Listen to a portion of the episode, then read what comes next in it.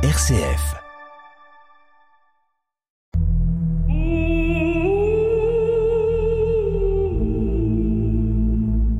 Des paroles et des pierres.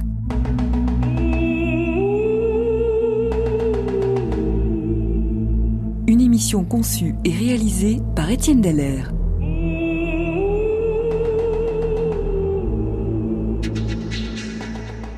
Le désert du Negev livre peu à peu ses secrets.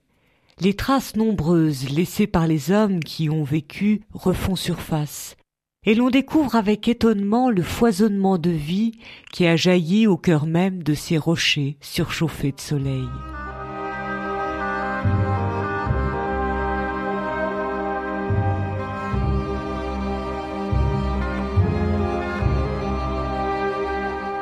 Ces étendues immenses, où la poussière joue avec la chaleur jusqu'à produire de petites colonnes de nuées, ces gorges profondes assoiffées qui réclament du ciel une pluie bienfaisante, ces sommets pelés qui s'arc-boutent sous le poids de la chaleur du jour, ont été les témoins d'aventures humaines à peine imaginables.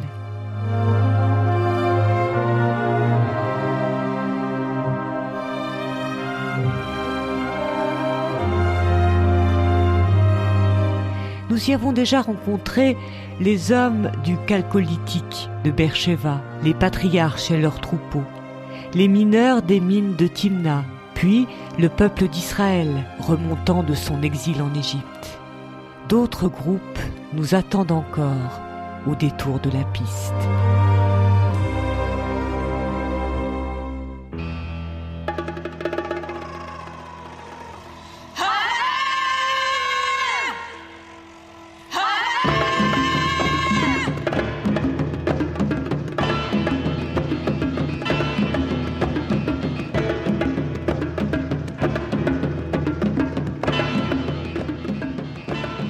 Originaires de l'Arabie méridionale, les Nabatéens se consacrent au commerce en acheminant des caravanes de marchandises précieuses, or, argent, parfums, épices, reliant l'Arabie et même l'Inde à la Syrie, la Palestine ou encore la Méditerranée.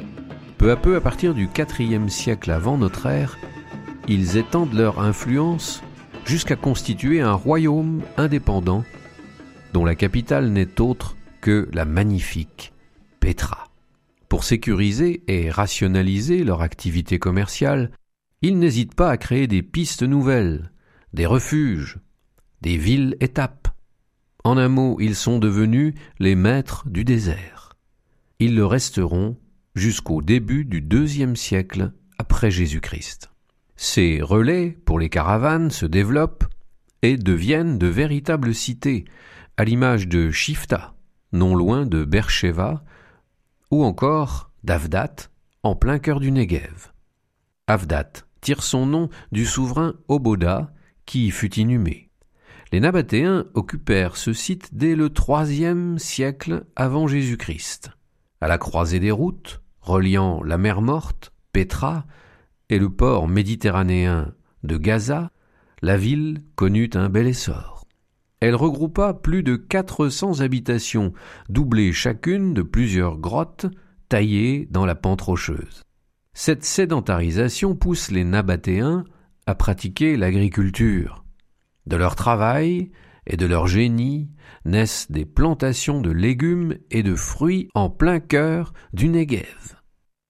Aujourd'hui, un centre d'études installé face à l'ancienne cité tente de pratiquer une culture sans apport d'eau, en utilisant les techniques nabatéennes consistant à récolter la rosée du matin et à l'acheminer jusqu'au pied des plantes et des arbres.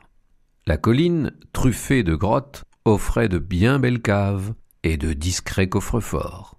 La surprenante cité nabatéenne fut détruite en 106 après Jésus-Christ, lorsque l'empereur romain Trajan mit un terme à l'indépendance du royaume nabatéen qui, à son apogée, s'étendait jusqu'à Damas. Les Nabatéens nous ont laissé une formidable leçon.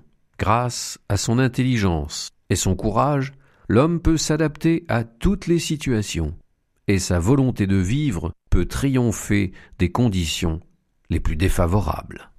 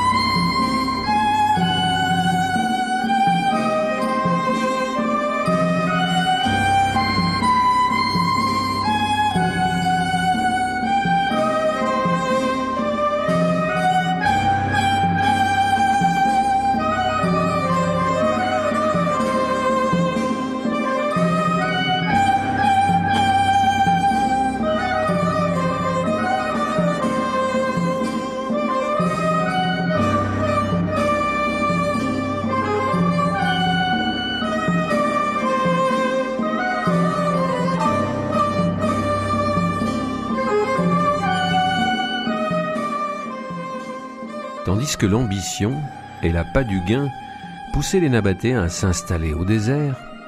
À la même époque, vers 150 avant Jésus-Christ, un petit groupe de Juifs quitte Jérusalem en direction de la mer Morte pour de tout autre motif. Prenant leur distance par rapport à la cité sainte, devenue impie à leurs yeux, ils tentent ainsi un retour aux sources spirituelles sur les traces de Moïse et de l'Exode.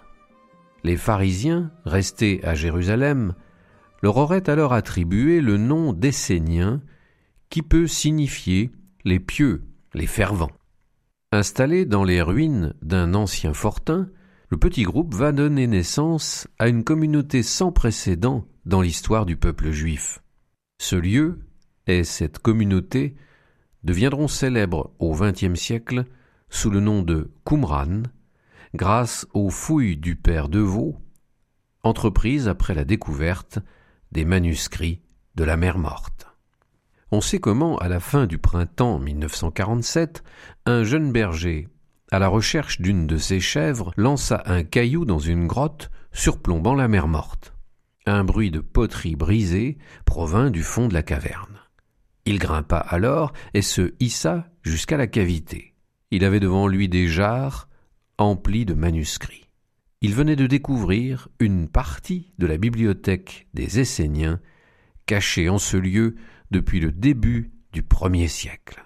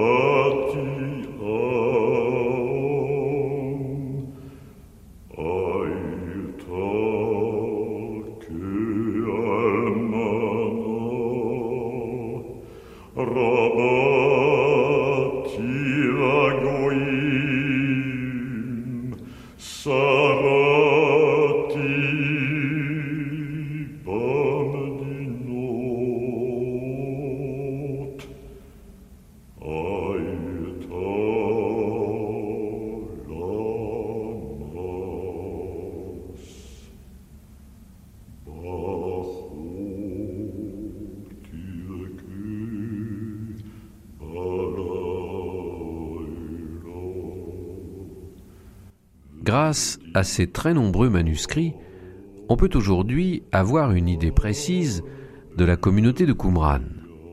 Ici, la vie commune se structure autour de la prière, de l'étude des textes sacrés et du travail.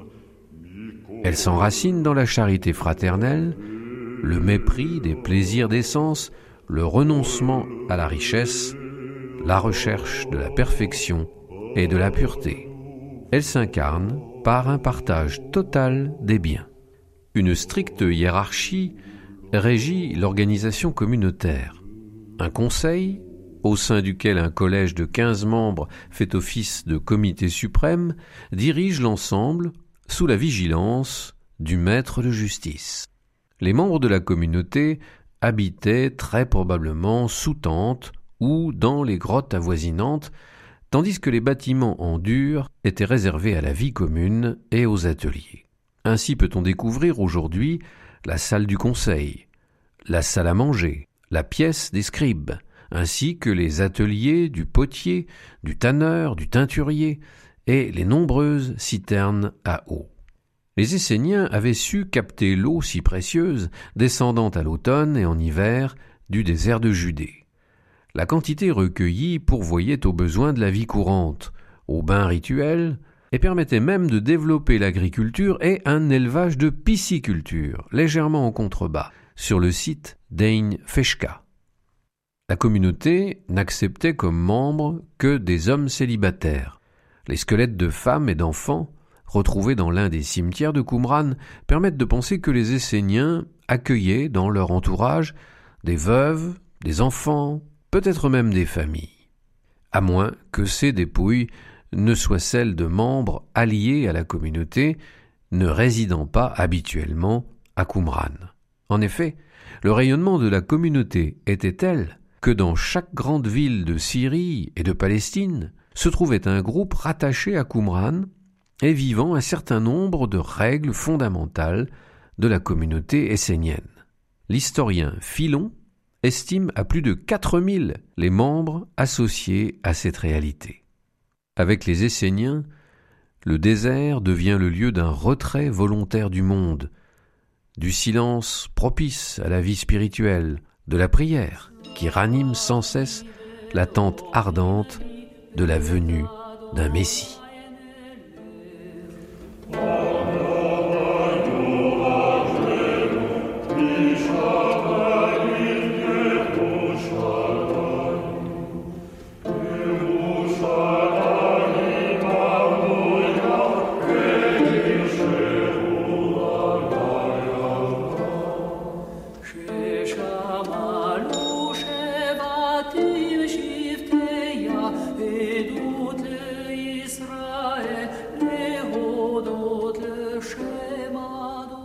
Début du premier siècle de notre ère, à quelque distance de Qumran et de ses fervents, un homme sort du désert après une longue période de solitude.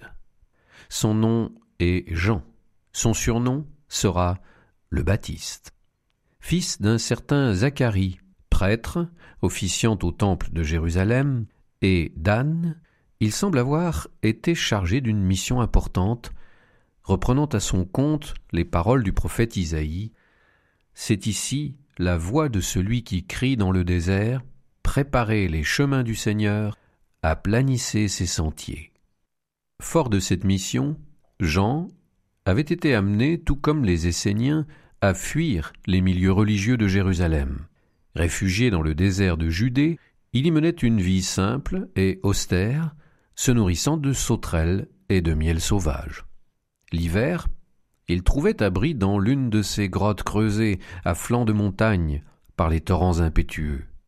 Après plusieurs années d'une vie à l'écart du monde, il sort de son refuge, descend jusqu'à la vallée du Jourdain, et non loin de l'oasis de Jéricho, se met à proclamer l'urgence d'une vraie repentance, d'un chemin de conversion, avant d'accueillir le Messie qui frappe à la porte. Et les foules viennent au désert. De toute la contrée, et même de Jérusalem, on accourt entendre le Baptiste, dont la voix touche les cœurs en profondeur. Alors, il les invite à se plonger dans les eaux du Jourdain en signe de la purification que Dieu leur accorde.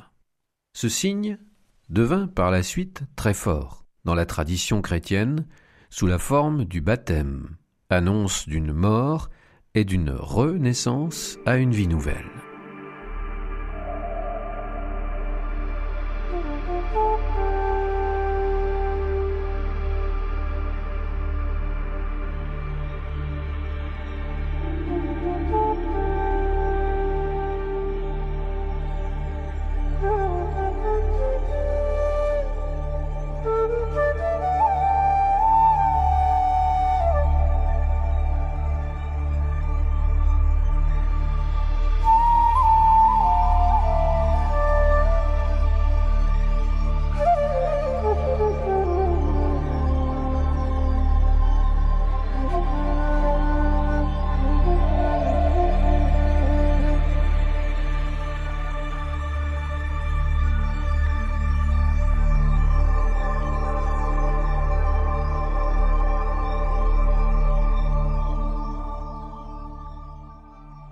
Bientôt, venu de Nazareth en Galilée, un homme du nom de Jésus s'avance vers Jean pour faire aussi cette démarche à laquelle le peuple est convié. La scène se déroule à proximité de l'endroit même où le peuple hébreu réussit à entrer dans la terre promise après son long exil.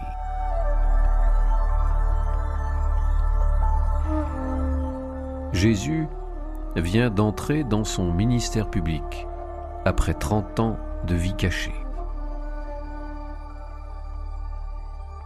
Dès après son baptême, Jésus de Nazareth se retire au désert sans prononcer aucune parole. L'Évangile rapporte le combat spirituel qu'il mena dans le jeûne et la prière pendant quarante jours et comment il sortit vainqueur de toute tentation. Les épisodes de ce combat rappelle les principales épreuves du peuple hébreu au désert et ouvre cette fois une perspective nouvelle. La tradition situa le lieu de ce combat sur un escarpement rocheux dominant l'oasis de Jéricho et lui attribua le nom de mont de la quarantaine. Un monastère grec, dénommé monastère de la tentation, est accroché à cette falaise abrupte. Dans la pensée chrétienne, cet événement marque un tournant radical. Le désert n'est plus désormais un lieu de défaite et de mort, mais un lieu de paix, de silence, propice à la prière et à la méditation.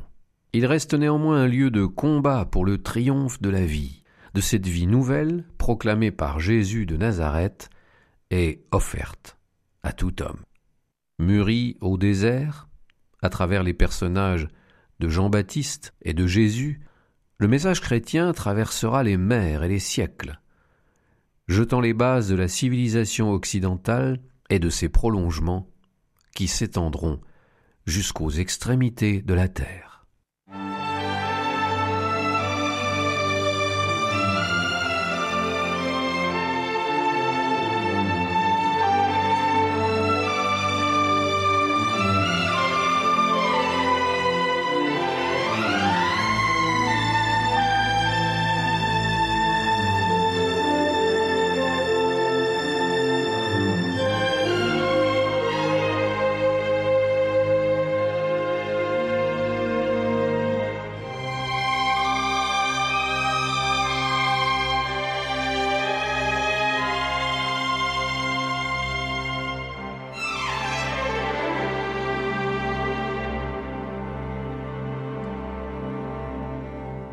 Quelques dizaines d'années après la crucifixion du Nazaréen, un groupe religieux important se fait plus présent dans la société juive, celui des zélotes.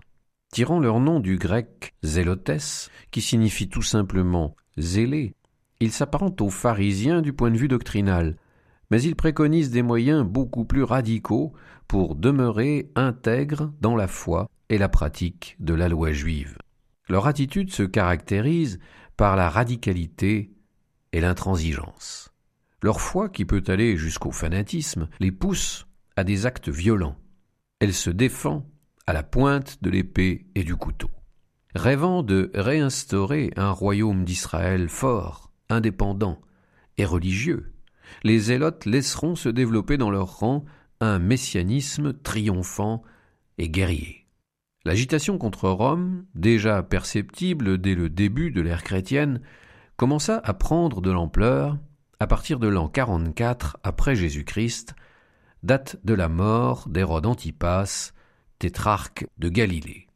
À cette époque, une filiation peut être établie entre ce parti de la guerre et les héritiers du belliqueux Judas le Galiléen, qui avait tenté de chasser les Romains dès l'an 6 de notre ère. En effet, deux de ses fils, Jacob et Simon, rebelles à l'Empire, furent crucifiés en 46 et 48. Tandis que la révolte se déclenche violemment contre Rome, un troisième fils, Menahem, s'empare de la forteresse de Massada, massacre la garnison romaine et fait alliance avec les zélotes de Jérusalem.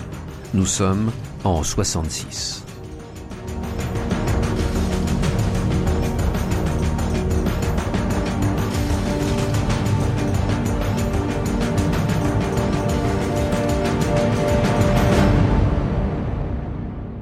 La réponse de l'Empire ne se fit pas attendre.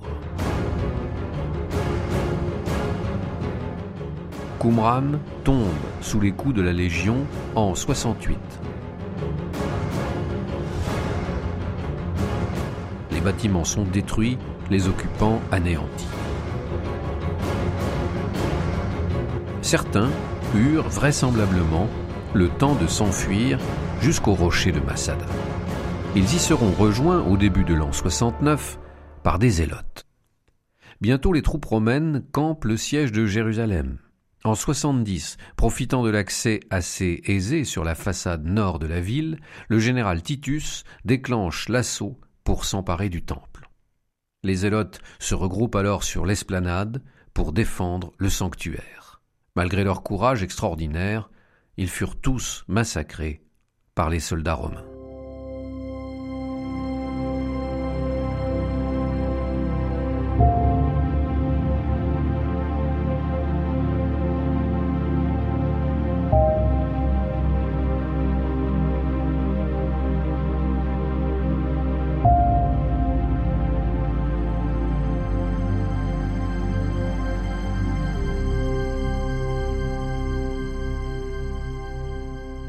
Seul le bastion de Massada résistait encore à la puissance impériale.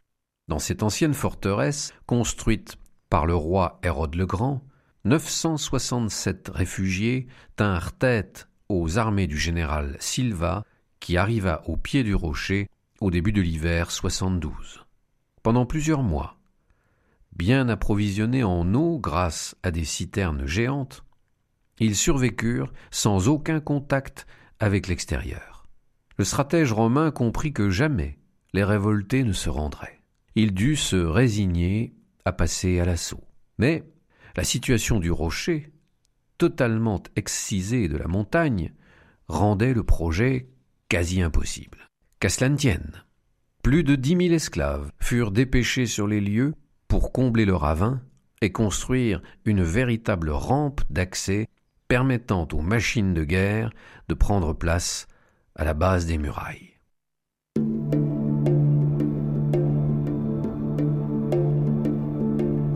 En mai 73, les assiégés, sur le point d'être conquis, mirent alors le feu au bâtiment et tirèrent au sort dix hommes chargés de tuer tous les habitants du site et de se donner la mort ensuite.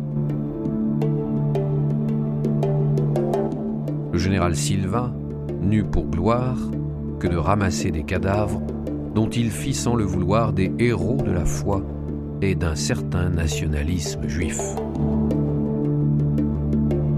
Terrible leçon que celle de Massada, plutôt mourir que de se rendre, plutôt perdre la vie que la liberté. Le désert, refuge des persécutés, venait d'assister à l'une des pages les plus bouleversantes de l'histoire des hommes.